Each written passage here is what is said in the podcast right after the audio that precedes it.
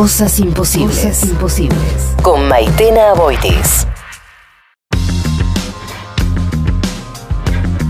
Y ustedes en Cosas Imposibles varias veces escucharon que nombramos y presentamos algunas de las canciones de Santi Cheli y él está con nosotros para charlar. Tenía muchas ganas, estaba esperando este disco que se llama Reset, así que vamos a hacer un track by track de este disco. Bienvenido Santi a Cosas Imposibles, ¿cómo estás? Muy bien, muchas gracias por invitarme. ¿Cómo estás llevando esta cuarentena? Estoy bien, estoy muy tranquilo. Eh, saqué un disco en, plena cuarentena.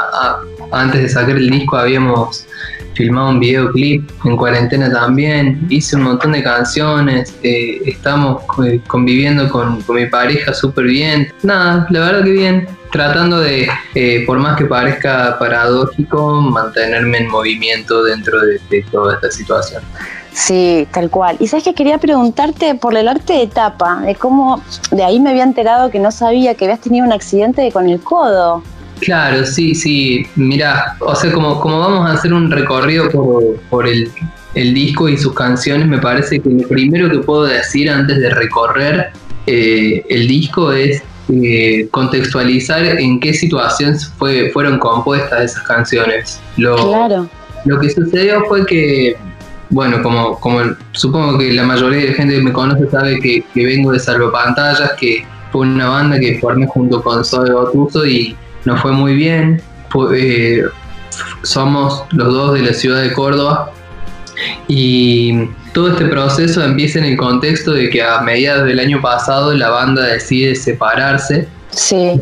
Recién mudado a Buenos Aires, eh, hace muy pocos meses. Eh, y bueno, nada, por, por, tener ganas de hacer cosas distintas, tomamos la, dejamos de disfrutar un poco el, hacer la pantalla de sí mismo y tomamos, terminamos tomando la decisión de, al final de un proceso de, entenderlo, terminamos tomando, tomando la decisión de, de hacer música por caminos separados. Me imagino que debe haber sido para, por lo menos cuando nosotros nos enteramos de la noticia, porque estaba yendo súper bien súper, mm. súper, súper, súper bien. Y ahí justo deciden como hacer caminos separados. Imagino que fue una decisión difícil o no tanto, o más natural. No, no, no, claro que no fue fácil. O sea, de hecho el, disco empieza un poco eh, poniéndonos en contexto. Si, si quisiera darle una como una explicación narrativa a, a mí, empieza diciendo que la, virtud de cerca no es igual. Eh, es una de las primeras frases que están en la primera canción que se llama Quilombo. Y con esto, eh, en su momento, yo creo que trataba de hacer referencia a que todos veían que nos estaba yendo bien, todos veían eh, que estábamos cosechando un montón de cosas por las que habíamos trabajado un montón, pero a la vez había como, como intenciones distintas o funciones diferentes dentro de la misma banda y que de puertas para adentro no era todo eh, virtuoso y hermoso como se veía para afuera.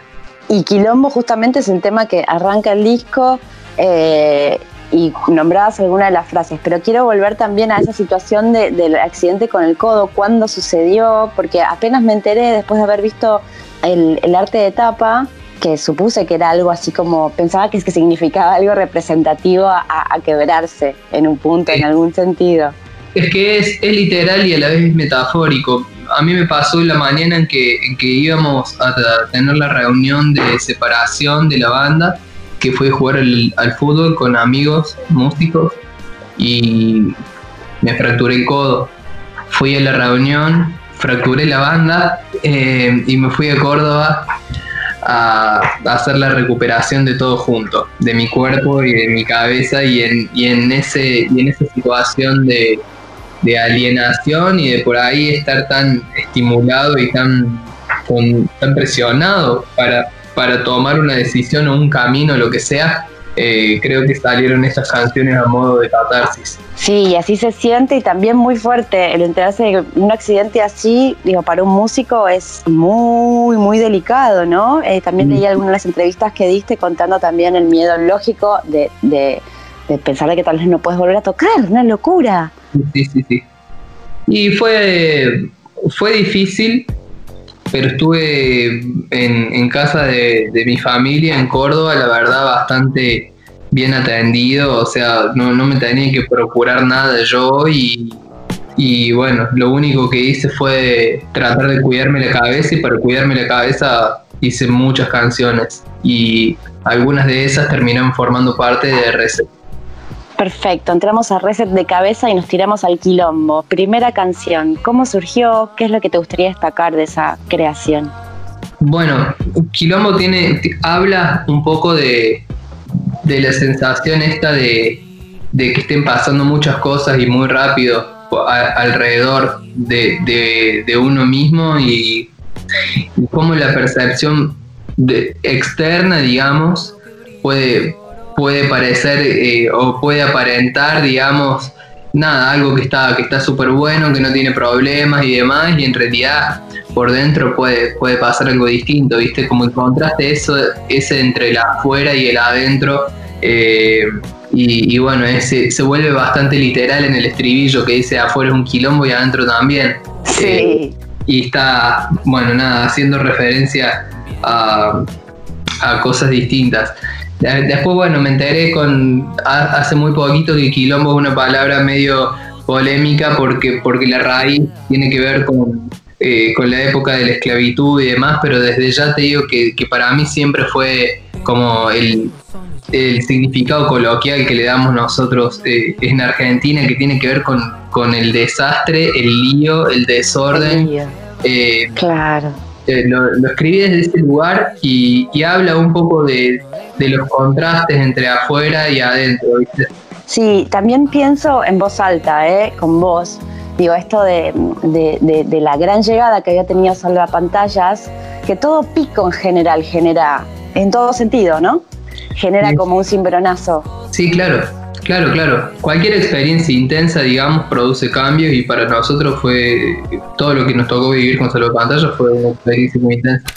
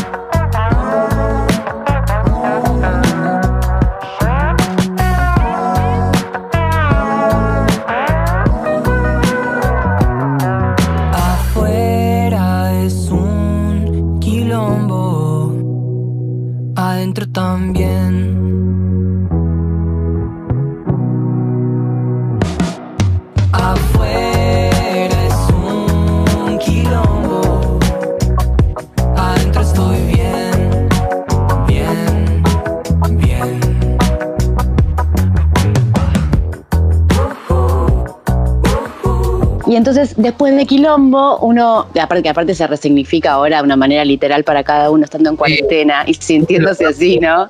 Eso es lo que más me gusta de, la canción en este momento, que tiene un significado muy distinto. ¿Hace cuántos meses tenés esa canción, por ejemplo?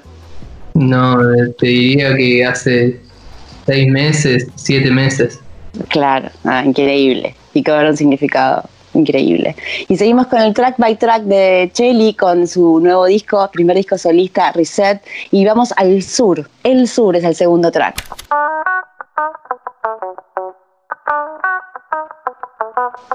El sur es la única canción del disco eh, que, parece transcurrir como si fuese una peli de, Tarantino, no sé, como eh, es, como una escena eh, completamente plano secuencia, le, escribimos eh, y, es, justicia, pero a la vez el estribillo tiene algo de fuerza eh, eh, a la hora de decir que, me voy a pelear, voy a pelearme con todo lo que no da.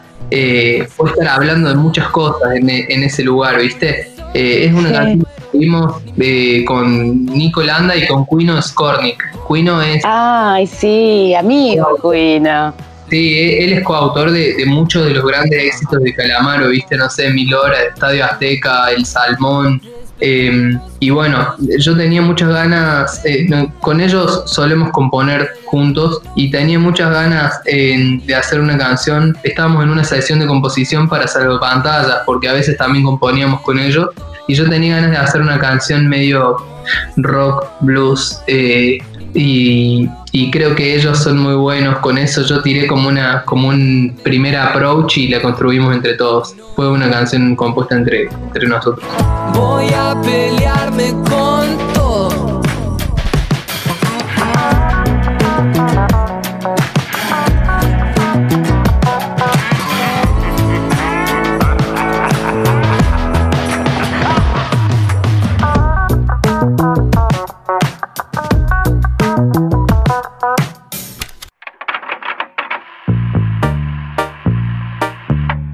después está la canción que le da nombre al disco, Reset.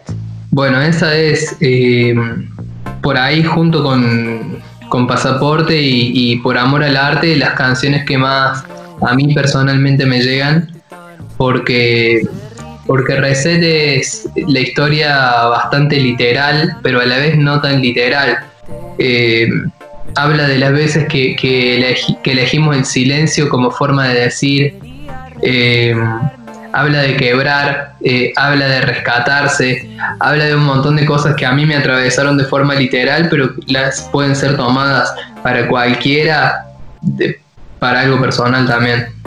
Y algo interesante del disco también es que no sabía lo de los autores, pero sí también trabajaste con varios productores. Eso suena muy enriquecedor. Mira, eh, el, disco en, en, su primera fase tuvo a varias cabezas creativas trabajando juntos en, el estudio. El aporte de tanto de, de Fran Zagrietti y de Francisca como de Feli, como, como de Nico Betesh eh, y, de Manusa, que también tocaron en Salvo Pantallas, en, en, primera instancia fue muy, muy importante. Fue eh, como nada, un, un, conjunto de gente queriendo lo mejor para un proyecto y aportando su creatividad en función a eso. Y ya desde el, te digo, hasta el final, eso fue en la parte de, más de grabación. Y después, desde principio a final, al disco lo llevamos, sobre todo Diego Mema y yo. Santi, ¿dónde lo grabaron? En Estudio El Mar. ¿Y cuándo fue la grabación? ¿También hace siete meses? La grabación empezó en agosto del año pasado. o sea, ah. montaños salvo pantallas. Y seguimos con el track by track de Reset para pasar a Pasaporte, una de mis canciones favoritas, confieso.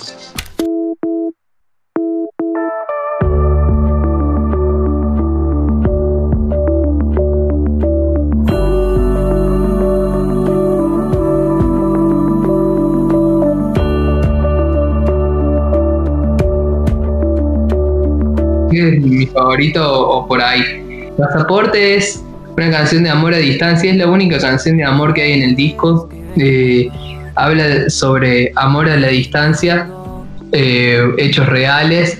Eh, estábamos, por suerte ahora estamos juntos, pero el año pasado nos tocó vivir a muchos kilómetros de distancia. Ella estaba en India, yo estaba en Buenos Aires y en casa eran las 10 de la noche y ella estaba durmiendo, eran las 6 de la mañana, como dice la canción. Es bastante literal, pero a la vez bastante eh, tangible y real, porque fue real justamente. Pero qué increíble esas canciones, porque yo no sabía si era literal o no de amor, pero cuando sucede eso y está el sentimiento real ahí, como automáticamente para uno, en este caso yo, pasa a ser una canción como que llega más, ¿viste? Sí, yo creo que... tiene una fuerza distinta las canciones que son reales. Sí, sí, sí, y me, siempre me alucina esa sorpresa de saber que aunque uno no sepa eso, ya el filtro lo pasa y te llega de toque. Qué lindo saber eso. Y qué, bueno, qué bueno que ya están juntos. Sí. está, ¿no? Faltaría entonces una segunda parte. Me encantaría. Ya hay. Ah, ya hay. ¿Y está en este disco? Eh, está en el próximo disco, probablemente. Qué bueno. Vamos al track número 5, Sincero.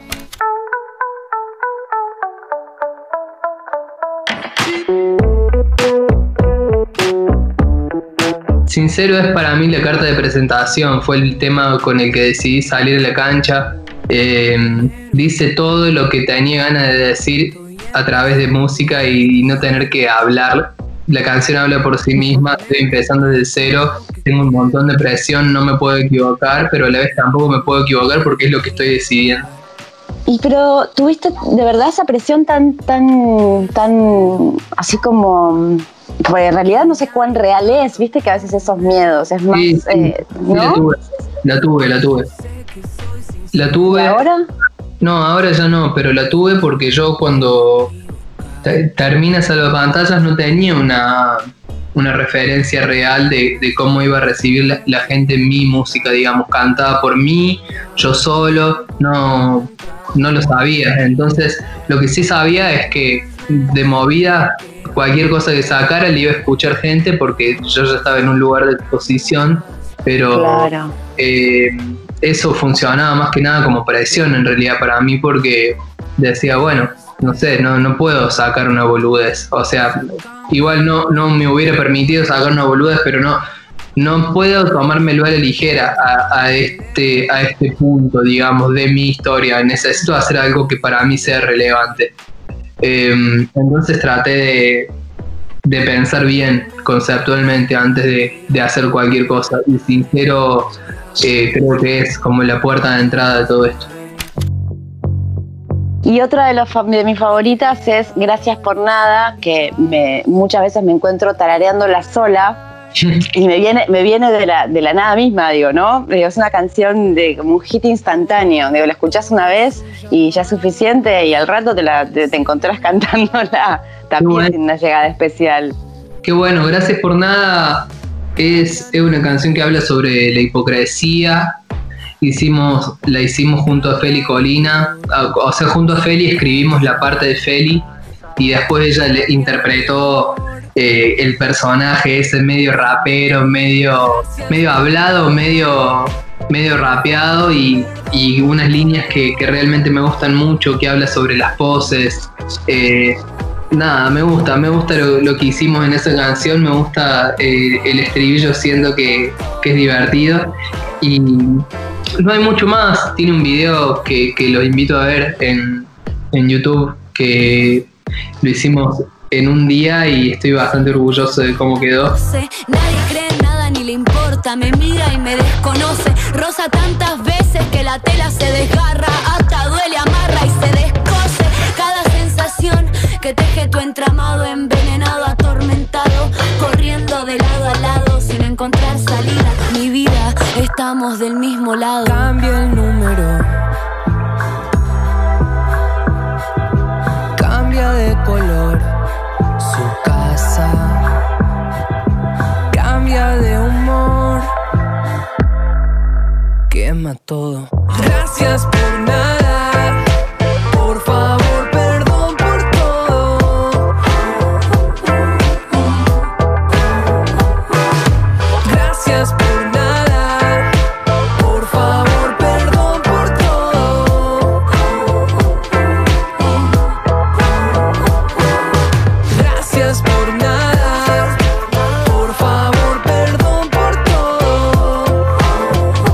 talento Feli también, ¿eh? Qué linda dupla hacen. Tremenda, tremenda. A mí me impactó mucho. Cuando le vi, cuando le conocí, cuando le vi cantar en vivo, mm, me impactó mucho y, y cada vez que la vuelvo a ver me sigue impactando. Y me copa también que empiecen, bueno, siempre sucedió en la música, ¿no? Pero eh, quienes también admiramos todo lo que está pasando, artistas como vos y como Feli, que empiecen a, a tener también esos, eh, esas cru- esos cruces, esas cosas de juntarse, esos featuring, ¿no? Que aparezca uno y el otro. No Sí. eh, eh, eso está bueno, está bueno y es fundamental también, creo yo, para el crecimiento de todos, ¿no? Así se siente. Feliz de, de, haber eh, tenido como, como único featuring en el disco a una amiga. Es- Eso es, es una señal de, de- de buena suerte, creo yo, ¿no? Ese consciente o inconsciente, de tener otro tipo de amor cercano, Real. auténtico, total. Y el track número 7, el que cierra el disco Reset, que estamos repasando con Santi, eh, es Por amor al arte.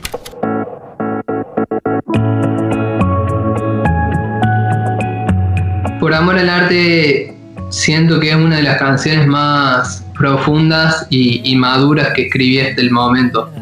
Eh, cuando, cuando terminé esa letra dije, bien, esto es algo de lo, o sea, canciones como esta es de, las que siempre quise o siempre soñé con escribir, digamos. Eh, por primera vez o por una de las primeras veces sentí eh, algo así, fue por amor al arte. de- creo que es como, como una especie de manifiesto de, de, relajación a la hora de, de decir, ok, una vez que ya, ya pasa toda esta tormenta y decís la verdad y asumís te- y pones, te pones la ropa, los pantalones que, que te tenés que poner para salir a, a jugar a donde tenés que jugar y qué sé yo, está todo bien y, y en realidad todo esto está bien porque todo se hizo por amor a, a la obra, al arte, a la música. Entonces, eh, y creo que la idea está bastante plasmada en, en las líneas de la canción.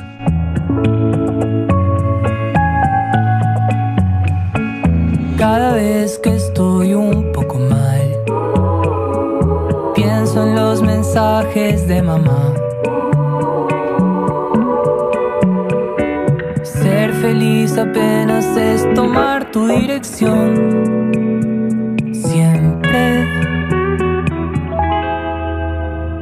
Y además de todo lo que no dijimos, hace rato que perdimos la razón.